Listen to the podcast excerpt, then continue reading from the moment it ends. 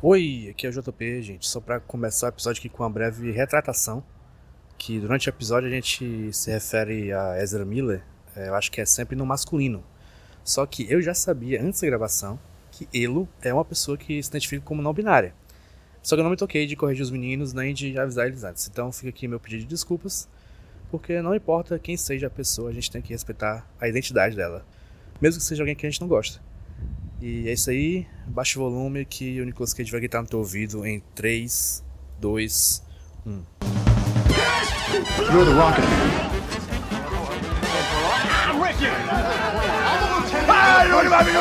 I'd like to take his, his face off.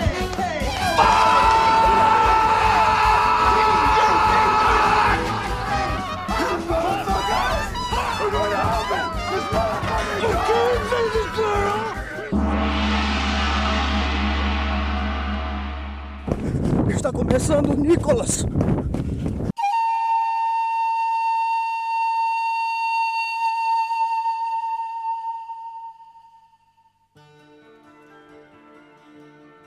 Está começando Nicolas, a investigação aleatória e recorrente sobre a carreira do grande ator internacional Nicolas Cage. Essa introdução eu lembro toda a vida, ao contrário da da locadora. Talvez seja porque a gente gravou 5 anos disso aqui? Talvez. É possível. Eu sou JP Martins, estou aqui para apresentar-lhes não apenas um filme, mas um evento cinematográfico. Quem tá aqui comigo junto é o Rude. Sou eu, Roberto Rudinei. Fala não, Rude. Não, uma, uma observação engraçadinha, uma piadinha. Um... O cara não grava tem um mês, já não sabe mais como é que ele A fala. minha cabeça, ela não foi tão rápida quanto os meus movimentos, entendeu? Perfeito. Aí, ó. É. Tudo se encaixou. Quem também encaixou direitinho foi o PJ Brandão nesse podcast. Exatamente, estou encaixado há cinco anos, ou talvez um dia, ou talvez uma hora, ou talvez um segundo, não sei, depende do tempo aí. E quem também vai trazer aí uma piadinha ou comparação com tempo, velocidade, etc. é o nosso convidado Gabriel Pinheiro. Você sabia que a vontade de carregar é mais rápida do que a luz?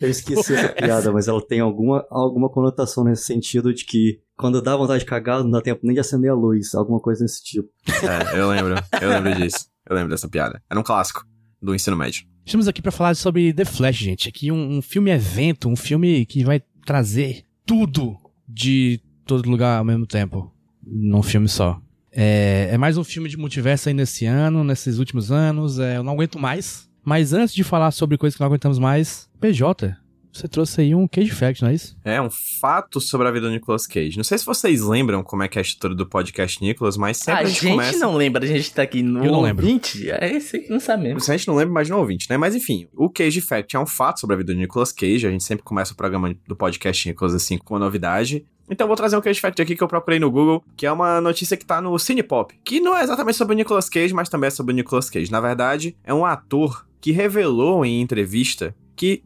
sonha em trabalhar com o Nicolas Cage. Eu gostaria de perguntar pros meus amigos se eles sabem de um ator que faz o seguinte som. Uau. É aquele personagem do Escolinha do Professor Raimundo. Exatamente, não, quase. O Costinha, é o Costinha. Eu estou indignado que não saiu da boca de vocês nosso querido Owen Uau Wilson, porra. Exatamente, Roberto Rodinei. Caralho, o Rodinei é o maior o, o Wayner, o Wilsoner do, do Will Wilson, que é o Owen Wilson, que vai em, breve estar aí estrelando a segunda temporada da série Loki, uma série da Marvel que provavelmente, como a- as coisas da Marvel que fazem, ninguém vai ver nos últimos E tempos. peraí, e é outra série de multiverso, né? É outra série de multiverso, aparentemente não para. O multiverso aí tá na boca do Cansei, povo. Os jovens só falam disso na rede mundial de computadores. E em uma entrevista recente, o Owen Wilson, uau, falou que está muito afim de um dia trabalhar com o Nicolas Cage, né? Inclusive, tá aí um feat que a gente nunca viu. Eu acho que eles têm a mesma vibe. E ele fala o seguinte, abre aspas, eu amo Nicolas Cage. Acho legal porque a entrevista aqui tá com o Nicolas Cage em, em negrito, assim. Nicolas Cage. Tipo um ser etéreo. Nicolas Cage. Ele é meu artista dos sonhos. Por alguma razão, quando me perguntam sobre quem eu gostaria de contracenar, só vem ele à mente. E de quem não vem somente ele à mente, na verdade? É isso, Owen. Fica aí o convite pro Owen Wilson participar de um podcast Nicolas no futuro. Talvez até do futuro filme em que eles dois irão contracenar. Que espero que não seja um filme de multiverso. Muito bem, PJ. Você trouxe informação e entretenimento para Obrigado. a família brasileira. é a união dessas duas coisas que faz o podcast Nicolas acontecer, né? Sim. Mas agora vamos conjecturar. Eu quero uma conjectura, assim. Owen Wilson e Nicolas Cage. Em que tipo de filme vocês acham que eles se encaixam? Já tem o filme. É uma continuação de Bater ou Correr, Hum. só que vai tirar o Jack Chan e colocar o, o Nicolas Cage no personagem dele de Jiu-Jitsu. Opa, Porra, bom. Caraca, muito bom. Multiverso da porrada. Multiverso É, da porrada, exatamente. multiverso do, do Charlie Brown Jr., né? Pra quem lembra dessa, dessa piadinha aí do, da gravação. caralho, é o novo, velho. Faz muito tempo, né, cara? Totalmente coração de vagabundo bate na sala do pé das ideias. Eu acho que devia ser, na verdade, um filme do Wes Anderson, mas todo feito em inteligência artificial, igual tem aí rodando por, pelas internets. E aí vai ser aquilo, só que com o Nicolas Cage. O Gabriel meu que roubou o que eu queria, só que eu queria realmente um Wes Anderson. Porque o Wes Anderson sempre trabalha com o primo do Nicolas Cage, mas nunca com o Nicolas Cage, né? Verdade. Eu já falei aqui, o Wes Anderson está a um WhatsApp de ter o Nicolas Cage no seu filme. Mas será que ele quer? Pô, é- essa é uma pergunta, né? Você acha que o Verdade. Nicolas Cage tem WhatsApp? Hum, tá aí um ponto, hein? Outra verdade. Muitas verdades sendo colocadas na mesa aqui, eu tô meio chocado. Pô, mas eu acho que o Nicolas Cage, ele tem caras que tem um WhatsApp e manda foto de bom dia no grupo da família, que tá ele, é, o Ashton. Ele tem uma filha recém-nascida, o que ele deve mandar de foto da menina no grupo? Exatamente. Putz, não é? E um stickerzinho de Nossa Senhora, dito menino da mamãe. Sabe assim?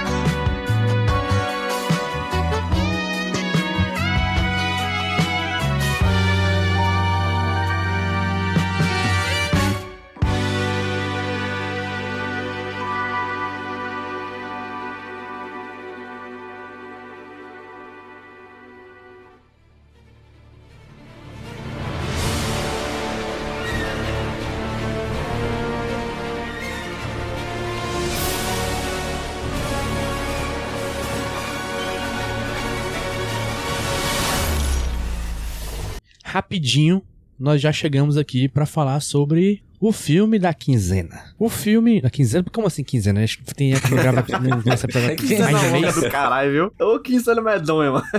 Não é, macho. Quinzena de meses, né? Cada 15 É meses. 15 meses, Cada 15, 15 semanas. E eu sei lá quando é que vão lançar esse episódio aqui, então. é, mais ainda. É, enfim, o filme é The Flash. Eu adoro que o filme foi lançado no Brasil com The Flash. Ou The Flash. Ou The Não Flash. foi apenas Flash, foi The Flash. Pô, perfeito, cara. Eu acho que é a atitude correta. É o The Flash, O The todo mundo pá, sabe. Todo mundo sabe, né? Rudney, eu quero que você dê uma sinopse de O The Flash. Ligeira. O The Flash. Flash corre muito rápido, volta no tempo e causa confusões. Perfeito. Foi rápido o suficiente? Confusões que até Deus duvida. Foi mais rápido que um curso de Bacurim. e é isso. Valeu, gente. Até o próximo episódio. muito é bom, isso aí, né, gente? Já deu, né? Obrigado, Gabriel. Excelente. Beleza, o Rude resumiu o filme, mas eu quero observar aqui por que, que a gente tá gravando esse episódio, né? Porque você pode pensar, The Flash? Podcast Nicholas? Tem um Nicolas Cage? Então, essa frase que eu falei foi mais longa que a participação de Nicolas Cage no filme. Pior. Mas já gravamos sobre filmes que ele apareceu menos ainda, então tamo aqui pra isso. A gente vai contar a nuca dele, o cabelo Então. dele. Vai contar o corpo CG? Porque se for contar só o corpo CG, não, não- nem aparece. Aparece zero segundos, né? Na verdade, se não contar o corpo CG, a gente não tá nem tá falando, porque ele é todo CG.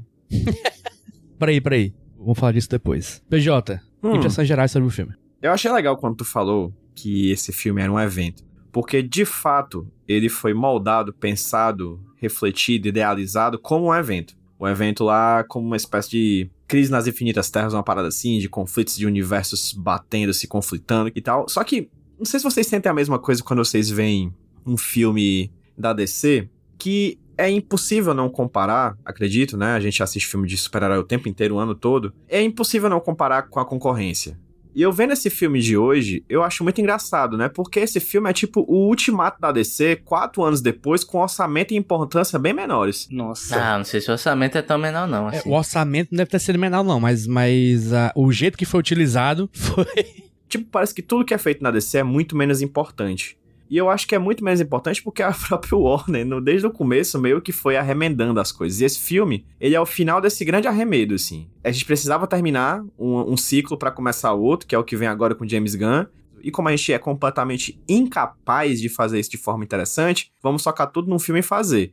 Dito isso, um filme me divertiu. Só que mesmo assim, é um filme que parece tudo muito plástico. E que assim que terminei de assistir, eu meio que não me importava mais com nada dele. Irônico esse filme ser plástico na época de Barbie, né? Que é um filme de plástico muito mais é, real do que esse aqui.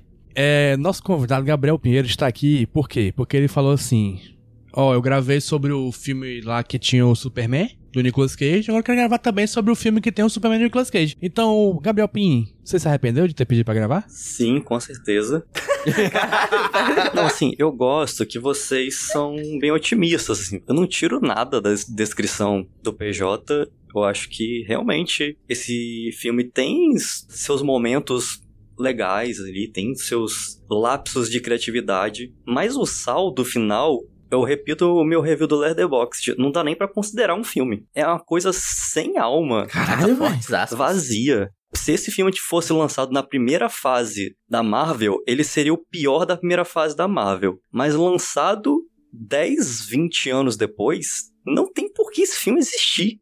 Aspas fortes. Gabriel aspas tá fortes. pra ir, tá pra ir na Warner e meter porrada em pessoas, viu, velho? Dito isso, chorei no final. É isso.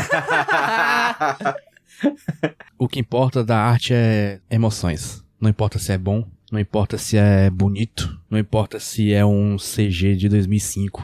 O que importa é causar emoções. Rudinei, emoções? Então, eu acho que, primeiro de tudo, todo mundo fez um preâmbulo, né? O lance é que esse filme é envolto em um universo que é uma bagunça do caramba, né? Uhum. Todo o lance da Warner. Eu acho que o começo do fim é você ter dado tudo isso na mão de um criador, de um contador de histórias medíocre, Uhum. que é o Zack Snyder, né? Que ele é um cara ruim, acho que em todos os aspectos que você tem de cinematografia, eu acho ruim. Só que além dele ser ruim, ele ainda tem uma visão muito particular sobre o que é um super-herói. Em resumo, ele é a Anne Rand, né? Revolta de Atlas, que eu fui descobrir, é engraçado.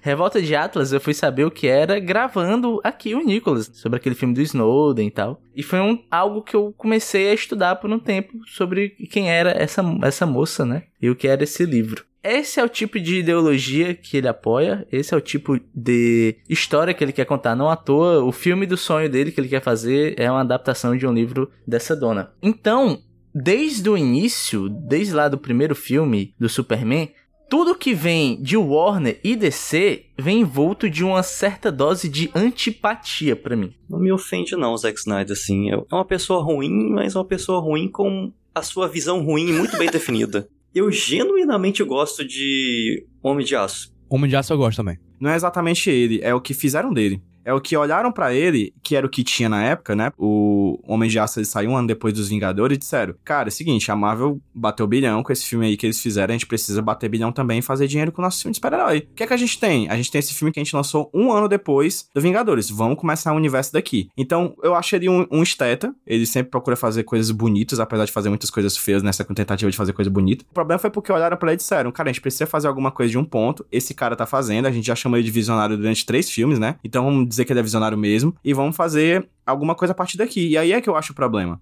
E é um problema também porque tem audiência, aí tem um público dele, é um público fascista, é um público horroroso, é um público machista, escroto da porra. Ele em si, ele é mais um bote expiatório de todo o movimento, de uma indústria, de uma galera que tava precisando fazer filme e acharam que a visão dele era razoável. Só que dez anos depois a gente vê no passado e via que não, não é exatamente, né? O Homem de Aço é um filme bom, mas muito equivocado. O que eu não acharia um problema se fosse só ele. Exatamente. Esse universo da DC, pra mim, tem três filmes bons, que é Homem de Aço, Mulher Maravilha e o Aquaman. O que, que os três têm em comum?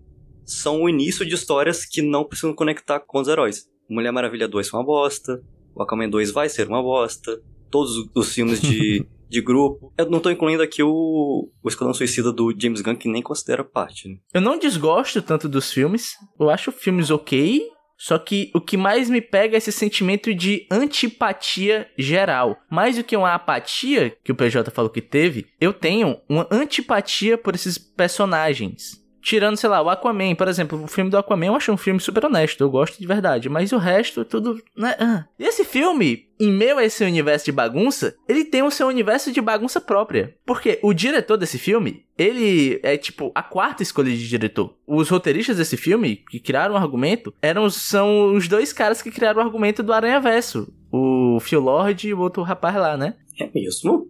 Sim, de começo eles seriam os roteiristas de Flash, desse Flash aqui, do filme solo de Flash. Posso estar errado na minha informação, mas na minha cabeça é isso. Mas eu sei que houve várias trocas de diretores até cair na mão desse moço. Fora a- essa bagunça, há o ator principal, que é a bagunça personificada, né? Exatamente. Não cabe eu aqui citar a lista de crimes do Código Penal que ele infringiu, né? Que ele quis gabaritar, basicamente. E esse filme também vem na esteira de várias reclamações do setor que trabalha com CGI. Porque tudo bem, o CGI é feio, a gente compara com o da Marvel, mas no momento atual do mercado, esses profissionais estão cada vez mais saturados, estão cada vez sendo mais explorados pela tanta demanda de filme como esse que existem. Então, o CG ser ruim não é necessariamente um mau trabalho dessas pessoas, não é um mau trabalho do diretor. Pra mim, denota um ponto de exaustão de toda uma classe de trabalhadores, E né? de uma indústria, né, também, de um, e de um tema com os super-heróis, então, assim... Aham. E a gente tá gravando um momento onde está tendo quebra-pau na indústria de cinema americana, com greve e tal, é, galera falando, protestando e etc. Enfim,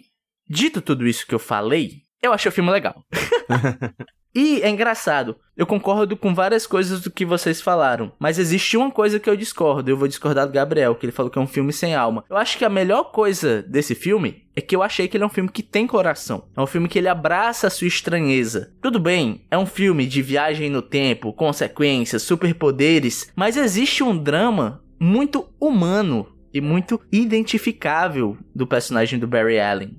E o filme meio que monta toda a carga emocional em cima desse drama. Que é algo que é engraçado, cara. A maior piada que existe no, no- em filme da DC é a porra da Marta, a minha mãe, né? Uhum. Em nenhum momento você sente esse peso em nenhum outro personagem que a gente viu aqui da DC, que todo mundo tem problema com mãe, né? O Aquaman tem problema com a mãe, o Batman tem problema com a mãe. Ah, mãe, todo, todo mundo tem problema com a mãe. E esse é um dos primeiros filmes onde eu senti realmente a dor de um personagem que perdeu a sua mãe e como isso afeta a vida dele. Então, esse ponto central eu acho que é o maior acerto do filme, que faz com que a experiência pra mim seja contraditória, porque eu desgosto de muita coisa aqui, mas existe esse ponto de emoção que me pegou e no final das contas eu achei um filme legal. E é isso, é um filme legal, nada mais. Eu também tô um pouco cansado dessa lógica de internet, de tipo de filme grande, que é ou você ama ou você odeia, é a pior coisa que já feita na face da Terra. Meu Deus do céu, é um lixo. Não, é um filme bacana.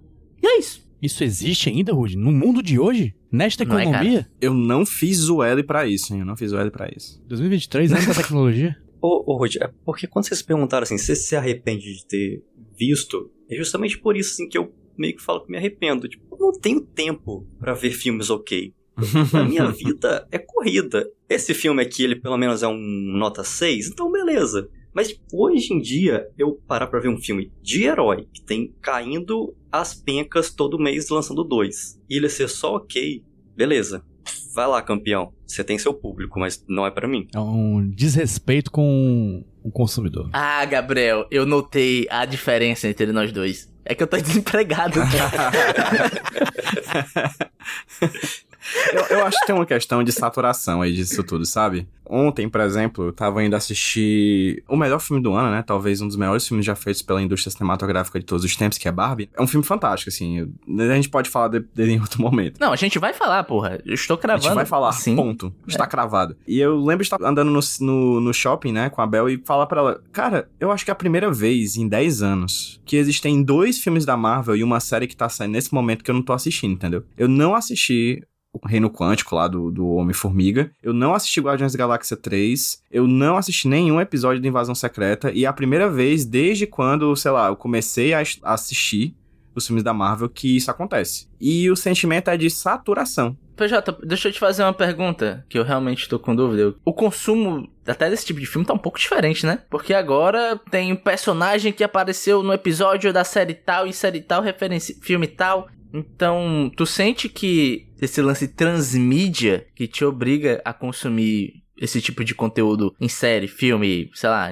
mais do que só filme, você tem que fazer um trabalho de casa. Você sente que isso é um dos pontos que tá te cansando? É meio que um sentimento, Rude, similar ao que era dos quadrinhos de super-herói, né? Acho que tanto se esforçaram para criar no cinema a lógica de um multiverso, a lógica de um universo compartilhado, que vendia bastante, né, essa ideia de você comprar um personagem que influencia na história do outro, que tá presente na história do outro. Isso acaba se tornando também um ciclo vicioso, querendo ou não, de cânones. Você cria um cânone gigantesco de, de heróis e aí você tem que comprar uma revista do X-Men que vai dizer, ah, o personagem que tá aparecendo nessa edição apareceu na edição 128 dos X-Men no ano de 75. Então você vai ter que voltar lá atrás para saber a história do cara. É, acaba se tornando um universo intrincado que em determinado momento, e eu acredito que é esse o intuito, talvez, no final dessa saga recente da Marvel, tem que destruir tudo e começar do zero, né? A Crise das Infinitas Terras, ela vem disso. Ela é um evento narrativo dentro dos quadrinhos da DC, mas que na verdade é fruto de uma decisão editorial. Caramba, tem personagem pra caralho, né? Tem um monte de Flash, tem um monte de Batman em todo canto e cada um faz sua história. Vamos organizar essa bagunça aqui? Vamos destruir as terras tudinho e criar só um universo. Aí depois a gente cria outros e vai organizando direitinho. Então a bagunça editorial acabou gerando uma bagunça narrativa. E a reforma editorial acabou gerando uma reforma narrativa. Então é uma coisa que vem de fora para dentro, de fora das páginas para dentro das páginas, né? E eu acho que em breve talvez isso vá ter que acontecer no cinema. E meio que esse filme ele flerta com isso. Você tem um Batman do Ben Affleck, você tem um Batman do. Michael Keaton. Do Michael Keaton, né? Eu adoro essa piada do Jota. Provavelmente é uma das piadas do JP que eu mais adoro, inclusive, viu, Jota? Eu gostaria de deixar claro aqui o Michael Keaton, o Michael Cera e o Michael Caine. Quando tiver a cinebiografia do JP, Eu acho, sim. Nossa, Sim. vai ter que ter um arco do filme todo só sobre isso. eu fiquei triste porque essa piada vai se perder como lágrimas na chuva quando o Twitter morrer. Exatamente. É o meu legado. Sim. Pra humanidade, né? Esse papo tá muito nerd. Não, pera aí, a gente ainda não xingou uma minoria? Como é que tá, Nerd? Vamos falar de filme de verdade, gente? Cinema? Aqui que a gente tá falando de negócio de, multiverso, não, de universo compartilhado. Falando aqui de uma obra. The Flash é uma obra completa, fechada em si mesma. Você só precisa ter visto o Batman de 89 e o Homem de Aço de 2013 e o Batman Robin de 97. Sim. Exatamente. E saber que o Nicolas Cage quase fez o filme do Superman. E saber que existe uma série dos anos 50 do Superman. E uma série de filmes dos anos 70 do Superman. e uma série de TV dos anos 60 do Batman. Mas tirando isso, é um filme, uma obra completa assim, em si mesmo, assim. É bem fechadinha. Sim, demais. Que eu- vocês falaram tanto que eu nem cheguei a, a, a conseguir dar minhas impressões gerais do filme, né? Caraca, foi mal, a gente E é suplantou. meia hora, de, meia hora de gravação já, velho. Quando eu sou host, eu gosto que isso aconteça mesmo, que eu, que eu posso falar menos. Tira, tira um pouco da pressão de mim. O que, que eu achei? É legal. O que esse filme tem acima da média de filme de super-herói pra mim ultimamente é que ele não me entediou. O PJ não chegou a ver o Quanto Mania, né? Que, uh, filme chato. É um filme que ele foi muito xingado, e eu entendo, só que ele não é tão ruim quanto dizem. Assim como The Flash, mas ele é chato e é completamente esquecível. Assim, você termina de assistir e você não lembra mais do que aconteceu. Personagens que surgiram e que se ninguém te dizer que eles existem, você não lembra que eles existem. Esse aqui é um pouquinho melhor que isso. Acho que a, a história dele é um pouco mais memorável. Tem personagens mais memoráveis, personagens novos, como a Cara, que é a Supergirl, que infelizmente nunca mais vai voltar, porque o Zack Snyder destruiu esse universo. Apesar de eu ter gostado, não, não ter me entediado, é, ele tem umas coisas muito desnecessárias. Tudo isso que eu falei antes de, de só tem que conhecer os filmes do Batman, os séries do Superman, o filme do Superman. É uma das piores coisas desse filme. Porque a Marvel faz isso meio naturalmente, porque já, sei lá, já é deles. É a parada, eles fazem isso ninguém liga. Aqui é mais esquisito, não sei. Não sei se é porque eles usam, na DC eles fazem isso menos, mas se apoiar muito no, no plot de outro filme pra fazer esse. Metade da história desse filme é a história do, do Homem de Aço. Uhum. Sim. E, porra, custa fazer uma historiazinha original? Usar de novo aquela porra do, do Zod chegando na Terra? Pra quê? O Flash tem vilões, o Flash tem histórias, o Flash tem várias coisas pra você usar e você vai usar a porra do Superman? E junto do Batman, do, do, do, do Tim Burton, que, tipo assim, beleza, legal, usar- legal ter ele, mas pra quê? O que, que ele, ele, ele soma na história? Nada. Tem um cheirinho de regravação, né? Tem um, um que ele de. Isso não tava lá inicialmente, aí saiu é, o Homem-Aranha do Tom Holland, né? O 3. Os Sem Volta Pra Casa. Saiu um monte de coisa de, de multiverso, até o próprio Homem-Aranha Spider-Verse. E aí, esse fato aí que o Rudy trouxe, que eu acho que diz muito, eu não sabia que o Phil Lord e o Chris Miller, né, que são diretores aí viciados em ser demitidos de Hollywood, eles provavelmente tinham um roteiro de comédia no início, e aí eles foram jogando em cima desse roteiro de comédia esses subplots de outros filmes, porque é o que dá bilheteria hoje, pelo menos é o que eles achavam que daria bilheteria hoje. É falar, eu lembro disso, eu lembro disso, eu lembro disso. E aí no final nem bilheteria deu. Inclusive, trarei aspas. Aqui abri uma matéria do site. Porra. Legado da DC, não, Não. sei. Boa. Tem uma foto do Zack Snyder no, no, no, lá no cabeçalho. Credibilidade É, top. entendeu? Mas é fontes, né, cara? A gente tem que trabalhar com o que tem. Mas tá aqui, ó, o Miller falando sobre o roteiro. Envolvia viagens no tempo, mas não era uma história de multiverso. É bem seguro dizer que a versão atual é diferente. Vimos algumas coisas nos trailers que lembram o que tínhamos no nosso roteiro, mas pelo que sei da história, é muito diferente do que tínhamos pensado. Aquela cena inicial ali é muito deles, né? do- dos bebês. É, pois é. Mas eu acho que o ponto central aqui é eles não encararem como uma história de multiverso. Porque, não sei se vocês concordam comigo, mas. Porque, como eu falei, é um filme contraditório. Ao mesmo tempo que é uma história muito pessoal do Flash, você não tem tanta coisa do Flash. É meio que só ele, o personagem, e as coisas em volta são relegadas a outros personagens. É tanto que quando você vai mostrar o multiverso, é tipo o Batman, é o Superman, aí tem um flashzinho ali do nada. Mas, tipo, dele e dele mesmo, tem tanta coisa, né? Cara, que sacanagem eles não usarem o flash do, da série da TV no, em Pois nenhum é. momento. O Flash do filme, tá ligado? Também. Eu não sei se ele tá vivo ainda, o rapaz. Mas como é que eles ressuscitaram mortos, né? Até no Vingadores Ultimato usou gente do Agents of Shield. Consegui botar Shield nesse podcast aqui. pois é. É. rapaz, é. Vingadores Ultimatos tem personagem de Agente Carter. Vingadores Ultimatos. É, eu acho que, no fim das contas, né? eu Acho que o que eles queriam fazer com o filme era uma comédia de erros, que tá aí. O filme é uma grande comédia de erros. Você tem vários Mas erros e erros várias é comédia, a né? comédia faltou, né? É, ele, pô, essa questão. A comédia faltou por quê? Porque eu acho o Ezra Miller muito sem graça, tá ligado? Ele é constrangedoramente sem graça. Na verdade, ele me amedronta muito mais do que ele me faz rir, sabe? Eu acho que talvez o grande papel da vida dele, que eu acho que é a obra-prima dele, é Precisamos Falar sobre o Kevin, que é um filmaço, filmaço, filmaço, que ele tá no ápice sendo um serial killer, sabe? Mas é, é- era pra ser engraçado e em nenhum momento eu ri. Sério, em nenhum momento desse filme eu ri. Irei me meter e dizer que eu gostei de Ezra Miller. Eu não Acontece. desgostei também, Sinceramente, não. eu achei legal. Eu acho uma dinâmica divertida, ele se envolvendo com esse outro ele do passado. Nada que me matou de rir, sabe? Ah, risadas muito altas. Mas eu acho que ele é um ator, cara, muito versátil, porque eu acho que ele troca muito rápido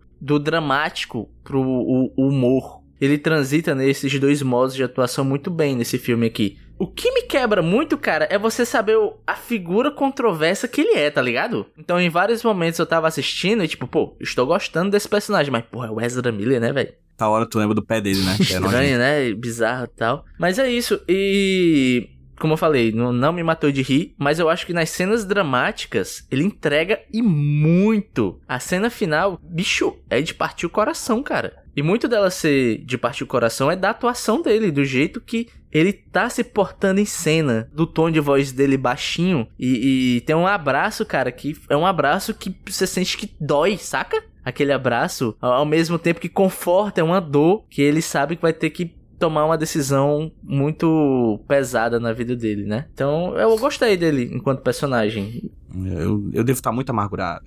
Você tá no seu direito, PJ? Eu concordo. Concordo com o Rude, eu gosto da atuação dele. Eu acho legal, assim, é- é- como o Woody falou, a, a interação dele com ele mesmo é, é divertida. E o filme eu acho ele ocasionalmente engraçado. Pra mim, a cena mais engraçada é a, por causa da bizarrice, que é a cena dos bebês. Que é nos 10 primeiros minutos de filme, né, cara? Que é 10 primeiros minutos de filme, é a cena que todo mundo já tinha visto antes, porque vazou no Twitter, tava todo mundo postando o Wesley Miller colocando um, bebê no, no micro-ondas, Ou seja, ele é ouvinte do jogabilidade. ouvindo jogabilidade. Eu achei essa cena muito, muito engraçada, e eu não sei se é de propósito. Quer dizer, é de propósito, é é uma cena pra ser engraçada. Mas eu acho que ela foi mais engraçada de um, num nível que eles não esperavam. Porque a cena é muito esquisita, é muito estranho. Tanto pelo conceito da cena, como pelo CG absolutamente atroz daqueles bebês, aquele Feio cachorro. Caralho.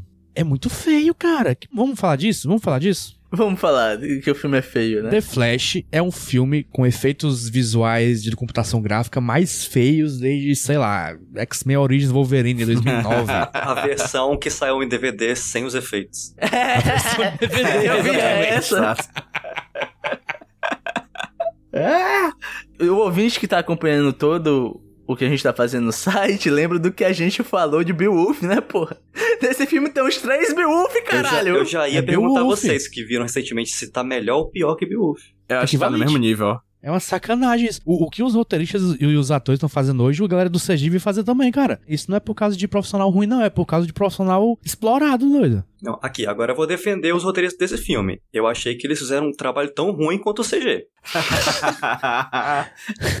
Olha só, Pernes, eu também acho que os roteiristas não têm culpa aqui. É executivo essa porra. Total, 100%. Eles tinham que fazer esse filme, cara. Esse filme era obrigatório. Eles tinham que bater essa meta. Eu acho que algumas gravações o Ezra tava preso, teve que ir depois, umas paradas assim, tá ligado? Eu tenho certeza que se eles pudessem, é, eles faziam o que nem fizeram com o filme da Batgirl, cara. Só jogar fora e, e, e pegar a rescisão no, no IR. O mais triste é que a porra do filme da Batgirl é que eu, o que eu mais queria ver, velho.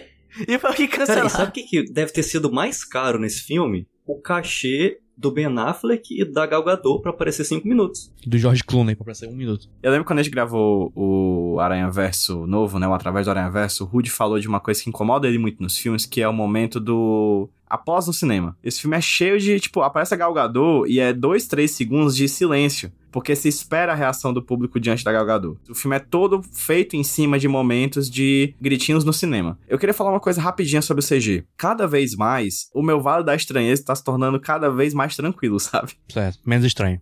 Menos estranho, tá? Mais vale e menos estranheza. Porque, como a indústria, né, tá super saturada e os, os trabalhadores estão realmente num movimento de exaustão do CGI, eu tô tentando, né, entrar em certos filmes de super-herói, entrar em certas obras de super-herói, tentando deixar, deixar o CGI, no, digamos assim, numa pontuação um pouco mais baixa das importâncias que eu dou pra qualidade do filme, entendeu? Até porque uma das séries da Marvel que talvez mais gostei, talvez a que eu mais gostei foi Mulher Hulk, que é isso que acabei de falar, claro. Que é mais bem feita que esse Flash. Eu não vou dizer que é mais não, Jota, porque... É sim.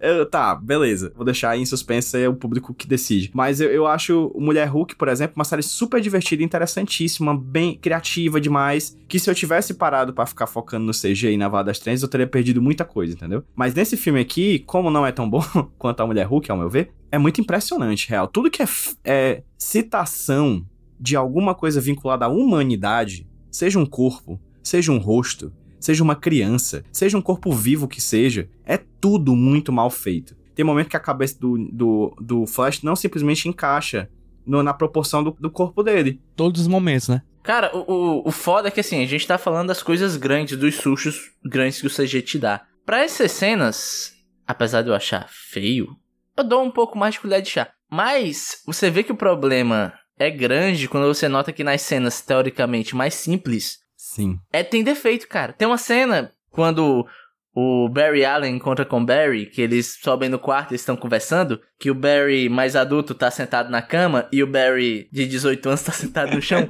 e o Barry de Cara. 18 anos, ele tá muito fora da proporção, bicho. Ele parece uma criança de 5 anos, mano. Sabe a cena do Velozes e Furioso 5? Que o Vin Diesel vai conversar com o The Rock no final e o Vin Diesel parece um bebê? é a mesma o- coisa, Isso é cara. referência, pô. É referência a Nicolas Cage, o Tiny Elvis. Sabe quem fez melhor isso? A Usurpadora. Muito melhor. Perfeito, Cara, perfeito. Ei, ei, Gabriel, muito melhor, cara. Muito melhor. Perfeito. Não tem nem comparação. O- esse filme aqui, além de ter CG feio, ele tem muito, muito CG sem necessidade. Todas essas cenas que o Barry tá conversando com o Barry é feito com, com computação esquisita. Eu acho que eles fizeram deepfake, né? Em várias cenas. Que não ficou legal. Não ficou legal. Era muito melhor ter, ter, ter feito que nem antigamente. Dois atores um lado do outro, tem uma linha no meio que você vê que tá beleza. E assim, você falou aí que o teu Vale da Estranheza tá cada vez mais vale tudo e menos estranho. Eu sou uma pessoa que assiste, ao contrário do Gabriel, eu tenho muito tempo livre, eu fico assistindo filme o tempo todo, né? E eu vejo os filmes de ação bizarro antigo, da China, que tem efeito especial bizarro, efeito especial maluco, assim, eu, eu relevo tudo, pô, porque é, é o que a galera tinha pra fazer, é isso, isso que dá pra fazer. Só que assim, estamos em 2023, o ano da tecnologia. Eu espero que o CG esteja bem feito. Aí me vi com a porra do The Flash, aquelas cenas que ele viajava no tempo, com aquela, aquela maquete ao redor dele, como é que chama, que chama aquilo? Diorama. Diorama ao redor dele de, de pessoas. É muito feio, cara. Sim, não precisava ser. Mesmo com pouco dinheiro e pouco tempo. Se não compraram a desculpa do diretor, Qual foi? de propósito, porque no mundo do, do The Flash, quando ele está correndo muito rápido, ele percebe a realidade diferente. Então não precisa o CGI estar perfeito. Agora que ele falou isso, eu vou mudar minha opinião aqui. Nota 10 pra esse filme. É, se você ignorar a parte de que quando ele não está correndo, o CG também é feio, A questão é essa, Quando né? o boneco tá apenas sentado na frente do outro. quando o, o Batman tá andando de moto E parece que a cara dele tá amassada. Max Payne 1, né? É, porra, é verdade. É a cara do Sun Lake, velho. Gente, é, falando em Batman, eu queria perguntar. Vocês curtiram o Michael Keaton? Ah, ele tá lá, né? Tá trabalhando, tá, tá se garantindo. Ele, ele é bom, o cara é bom. Ele, Ele é só bom. tem um online. Era só um online. Era só I'm Batman, não sei o quê. Só tiradinha. You wanna get nuts? Let's Aí, get aí, nuts. aí eu falei, porra. Aí sim. Aí, aí sim, aí sim. Aí É, sim. eu, eu acho que assim como o Michael Shannon, que falou, verbalizou que não queria estar nesse filme, mas foi porque foi pago, eu acho que o Michael Keaton era a mesma coisa. Não, não, não, não, não, não. Não, Michael Keaton não. Michael Keaton quis. Não, não, não, negativo. Primeiro que o Michael Keaton é maluco. Começa daí. É, começa daí. Ele é maluco. E segundo, que eh, dá pra ver claramente que ele tá se divertindo com o rolê. E que, por incrível que pareça, o Batman parece ser um- algo que ele tem um carinho. No ator era pra ele estar em dois filmes, só que um foi jogado no lixo, né? Que nem vocês já falaram. Era o Batgirl, né? É, pois é. Mas eu acho legal. Eu só acho o arco dele meio subaproveitado no que ele quer dizer. Eu acho que a presença do Michael Keaton no filme é legal. É meio refrescante você ter ele no filme, até porque você tinha um Ben Affleck antes que era um poço de antipatia, pelo menos pra mim. Mas é curioso, porque ele aparenta estar triste e tá sem sentido na vida porque Gotham virou é uma cidade com segurança padrão. Pacífico. Eu falei, ué, mas é isso mesmo? É isso, sim? É isso que você tinha pra me falar sobre esse personagem? É escancarando que o Batman gosta de, de violência, né? Gosta de, de um- uma sociedade quebrada. É, pois é. Aí, pô, se isso fosse o core do filme, talvez o Batman fosse um vilão, porra, massa, seria legal. Só que isso só é jogado assim e é algo que depõe contra o personagem, tá ligado? Apesar de eu achar legal o, o que ele tem pra dizer. E que eu acho que eles têm um foco legal que é o personagem do Michael Keaton, desse Batman, reconhecendo Barry alguém igual, alguém que passou pelo mesmo trauma. E talvez algo que ele já superou, que era a perda da mãe, a perda dos pais, ele pudesse ajudar o, o Barry a superar também. Só que no final o filme só fala: Ah, ele tava triste porque gosta de bater na galera, né? Aí- Mas sabe o que que foi muito legal? O Batman descendo o cacete nos capangas russos. As lutas do Batman são muito boas nesse filme. Aquelas cenas. É coisa tipo é fotografia, né? Tipo, o Batman descendo de um lado e o avião descendo do outro. É um visual bem legal. É um visual bem legal. O avião lá na lua, assim. Acho que tem isso, tá até tendo filme antigo, né? Uhum. Mas eles recriam aqui, é bem legal. Inclusive, nessa cena do avião no- na lua, a música que toca é a música de abertura clássica da série animada de 94, do Batman. Que é a, a música do filme, na verdade. Que é a música do filme também, do Button, é? É. É. Praça. É o mesmo pois tema. é, olha aí. Gente, é, a conversa tá muito longa. Vamos falar de Nicolas Cage. Quero citar aqui um, um grande pensador atual, é Daniel Furlan. Fomos enganados! Cara, que sacanagem. Que aparentemente Nicolas Cage gravou esta, gra- esta participação. O que a gente vê em tela é um bonecão, É. né? Puta que pariu. Bonecão CG feio, tão feio quanto o resto do CG nesse filme. Mas ele gravou aquilo, de algum jeito. Acho que ele disseram que botaram roupa nele Ah, e foi lá e gravou. meu Deus. E a gente não vê nada disso, a gente não vê nada físico, nada palpável ali, só um, o Cid do Toy Story, tá ligado? Mas eu gostaria de dizer que mesmo o mais artificial dos CGIs não escondem, não escondem, o olhar intenso de Nicolas Cage. O olhar penetrante de alguém que é viciado em realizar sonhos.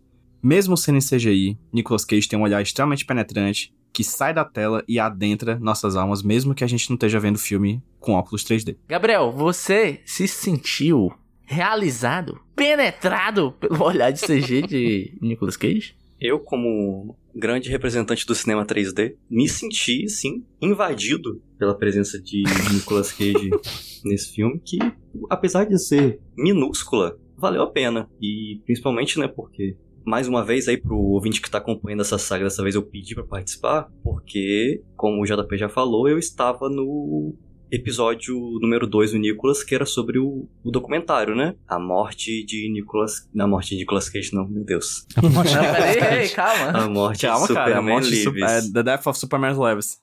Que era, né, justamente esse filme que deveria ser o filme em que Nicolas Cage seria Superman. Então foi assim um, um ciclo encerrado, né, um ciclo, um ciclo completo em que eu pude finalmente ver aquela promessa, né, do filme do, escrito pelo menino lá, esqueci o nome. Eu ia falar Sam Smith, mas Sam Smith é o cantor.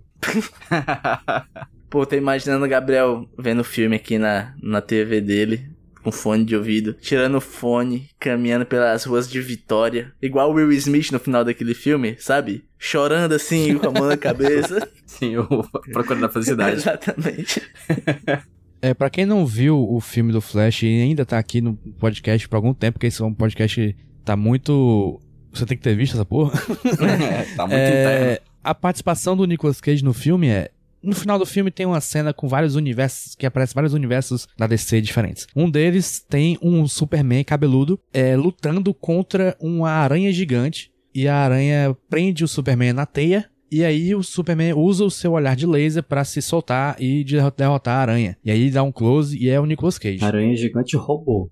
É um, é um chefão do Sonic, pô. Que também corre rápido aí, ó. É, tem que Lembram valorizar. que, que é uma aranha robô, né? Sim, porque o produtor do filme original queria colocar uma porra de uma aranha gigante e aí o filme não existiu. Só que aí lançou as aventuras de James West e aí eles colocaram a porra da aranha gigante robô no filme. Essa é provavelmente o maior gasto da história do cinema pra fazer uma piada muito interna acontecer, né, bicho? Porque, tipo, é muita grana pra fazer aquilo e, tipo, é muito... É realmente só quem sabe que um dia existiu a ideia de um filme com Nicolas Cage e Superman que tinha uma aranha dentro, porque, enfim, são várias camadas de piadas internas e piadas internas que esse filme transformou em um multiverso. Tem que ser muito nerdola pra ter dessas porra. Tem que ser muito nicólogo, esse sim, esse- essa cena foi pra gente. Pena que é uma merda, né? Mas. Pena que é uma bosta, fomos enganados. É a melhor daquelas, pelo menos. É, é, a- é muito melhor do que a, a, a- a participação do Christopher Reeve, Ah, cara. que é triste. Eu gostei da do, do, do Flash antigo, correndo. Achei, achei engraçadinho. E Cage Moments. Não tem, né? Pronto, pô, vamos pular isso? Vamos pular isso? Ah, o Cage Moment é o momento que o Cage aparece. Então, assim. O pro- é, justamente. isso. o programa tá longo. é, não tem Cage Moment. Tem momentos interessantes de outros personagens? Tem. Ok. Vamos pular? Vamos pular. Posso fazer apenas um, um destaque muito rápido? Pelos do peito de Nicolas Cage. Obrigado. Eles estão lá, viu? O cara que animou cada pelinho, porque o pelinho tem uma física, né? Ele dá uma Tem balançadinha. própria. Quem nunca viu as animações do cabelo da Mérida, do, do Valente lá da Pixar, sabe o que a gente tá falando. Só que aqui é pior, né? Óbvio. Não vamos comparar, porque eu acho que nesse filme aqui o pelo do Nicolas Cage era um PNG. PNG com fundo transparente colado, né? Tipo um bomba pet. Isso. Porra, e se o personagem Nicolas Cage tivesse feito no motor de editor de boneco do Bomba Pet, aí eu ia achar. Vamos pras notas? Vou começar com minhas notas. É... Pro filme do 7,5 não é tão ruim quanto eu achei que seria. É, é um filme meio, meio completamente desnecessário apenas. E, mas não, não me entediou, como eu falei. Não me irritou, que é também um, um- um argumento que eu sempre uso aqui. E pro Nicolas Cage é zero, foda-se. Rudney. O que eu falei é um filme bacana, filme legalzinho, medíocre.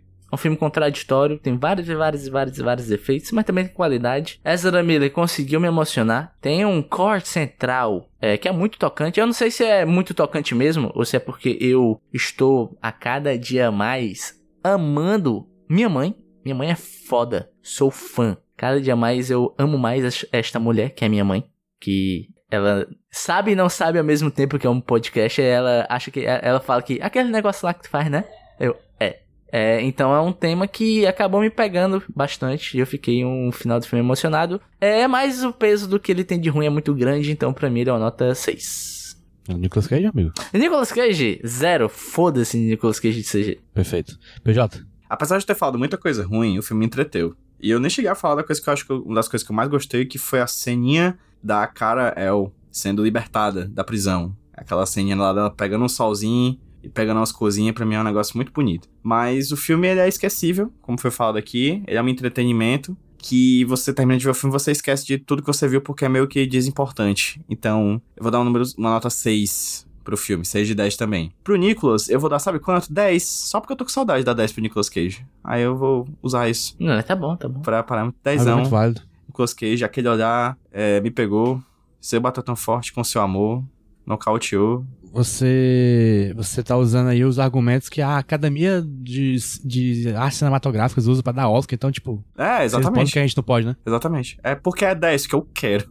Gabriel Pinheiro. Como eu já disse aqui, eu não gostei desse filme. Acho que ele tem um punhado de cenas boas, mas que ficam diluídas no resto sem graça dele, então minha nota é 4. E pro Nicolas Cage, é, praticamente não se aplica uma nota a ele, né? Então, não sei. Tem, temos zeros, temos 10. Vou fazer igual o jurado do Dança dos Famosos, da 9.8. Muito bom. Ei, Gabriel, só me responde o que te emocionou, o que te fez chorar no final do filme? Você tinha razão. Foi realmente a cena dele ali no supermercado se despedindo da mãe. Realmente tocante aquela cena. Temos médias, a média da nota do filme ficou com 5.8 e a média do Nicolas Cage, que ele conseguiu chegar a incríveis 4.9 ainda. Olha aí. É, devido à generosidade de doadores anônimos. Voltamos já.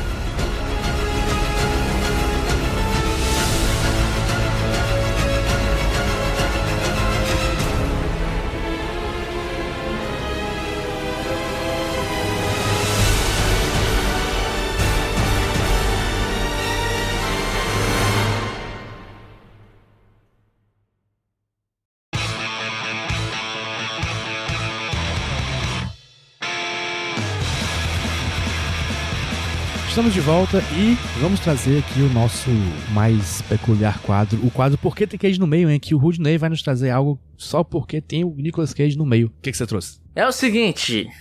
é, nós aqui falamos da sétima arte, né? Eu não sei quais são as outras seis, mas essa é a sétima. É- é, inclusive, isso é algo que eu parei pra pensar agora, que eu não sei qual que é a arte e que eu vou falar agora, que é o videogame! E a décima. É a décima. A décima arte. Porra, olha aí, 10. Os X. gamers se entregando. Só os gamers se entregando os online. E agora, amigo, você vai poder jogar com o Nicolas Cage no DLC do jogo Dead by Daylight. Que agora o Nicolas Cage é um personagem jogável, aparentemente. E Nicolas Cage esteve na no que era a E3, né? Summer Game Fest. Era três. Era 3, verdade. Falando lá da sua participação. E agora, eu acho que no momento que você estiver escutando esse podcast, você já pode estar jogando esse jogo, que eu nunca joguei na vida e também não tenho muito interesse em jogar, mas você pode fazer isso, porque você não sou eu e eu não sou você. Você é um indivíduo próprio que segue a sua vida conforme você mesmo deseja. Você, ouvinte, acha que a gente deve cobrir o jogo Dead by Daylight DLC do Nicolas Cage nesse podcast? Responda aí no telefone de gente sim para, é, um para sim e dois para não. E levaremos a opinião de vocês em consideração e provavelmente Como nós jogaremos. sempre levamos. Como sempre levamos. Eu acabei de confirmar aqui que Dead by Daylight usa Unreal Engine, então muito em breve a gente vai começar a ver o modelo 3D do Nicolas Cage sendo usado para vídeos aleatórios no TikTok. Perfeito. Vamos já tirar a roupa do boneco Nicolas Cage, eu aposto. Simplesmente um estoque infinito de porque tem queijo no meio. Porra, se colocarem o Nicolas Cage no GTA, aí sim eu jogo. E fazer aqueles vídeos de, do GTA que é com os super-heróis. é, O Hulk, o Shrek. o Shrek, o Nicolas Cage e o Hulk no, no- na, na praia, do lado de fora de um, de um palio de, de porta-mala aberto dançando MC Pipoquinho. É esse o Brasil que eu quero.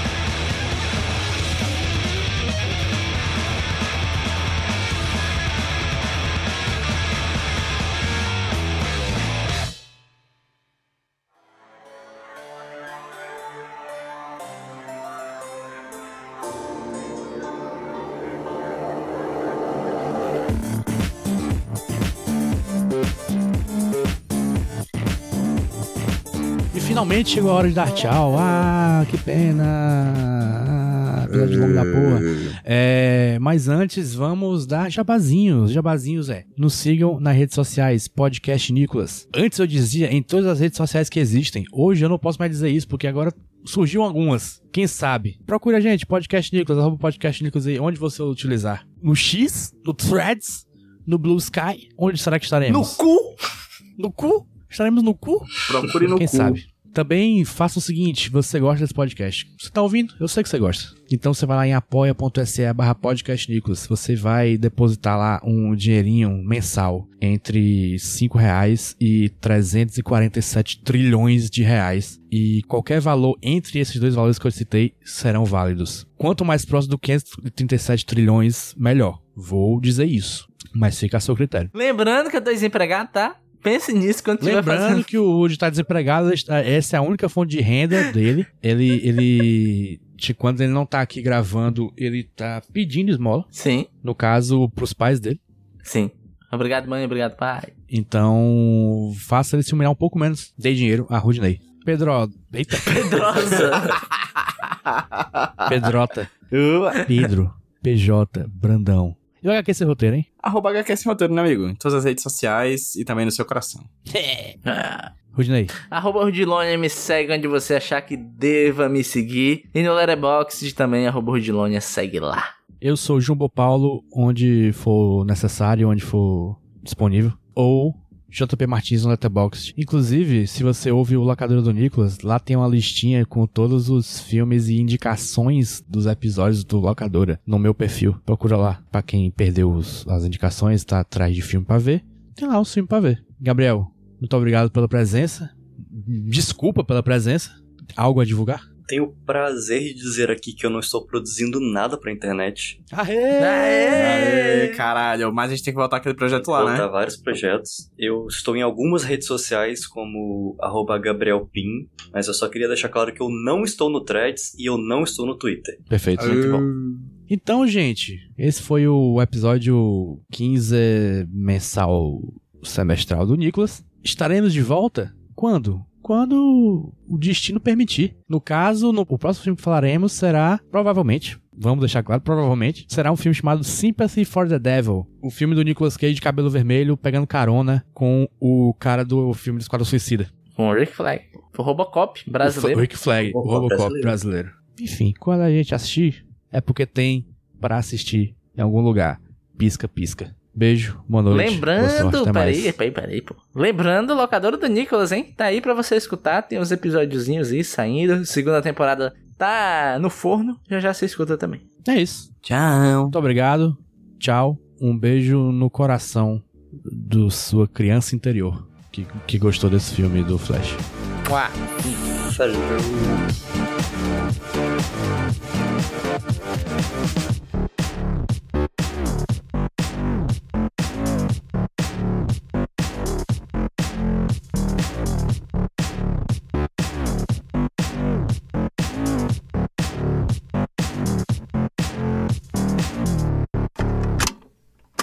Eu sou o Rudinei e eu editei esse podcast. Eu sou o JP e eu sonorizei ele. Você pode ajudar o Nicolas compartilhando com seus amigos. E dando 5 estrelinhas no iTunes. Ajuda a gente, por favor. Deixe o seu recado depois do bip. Tchau!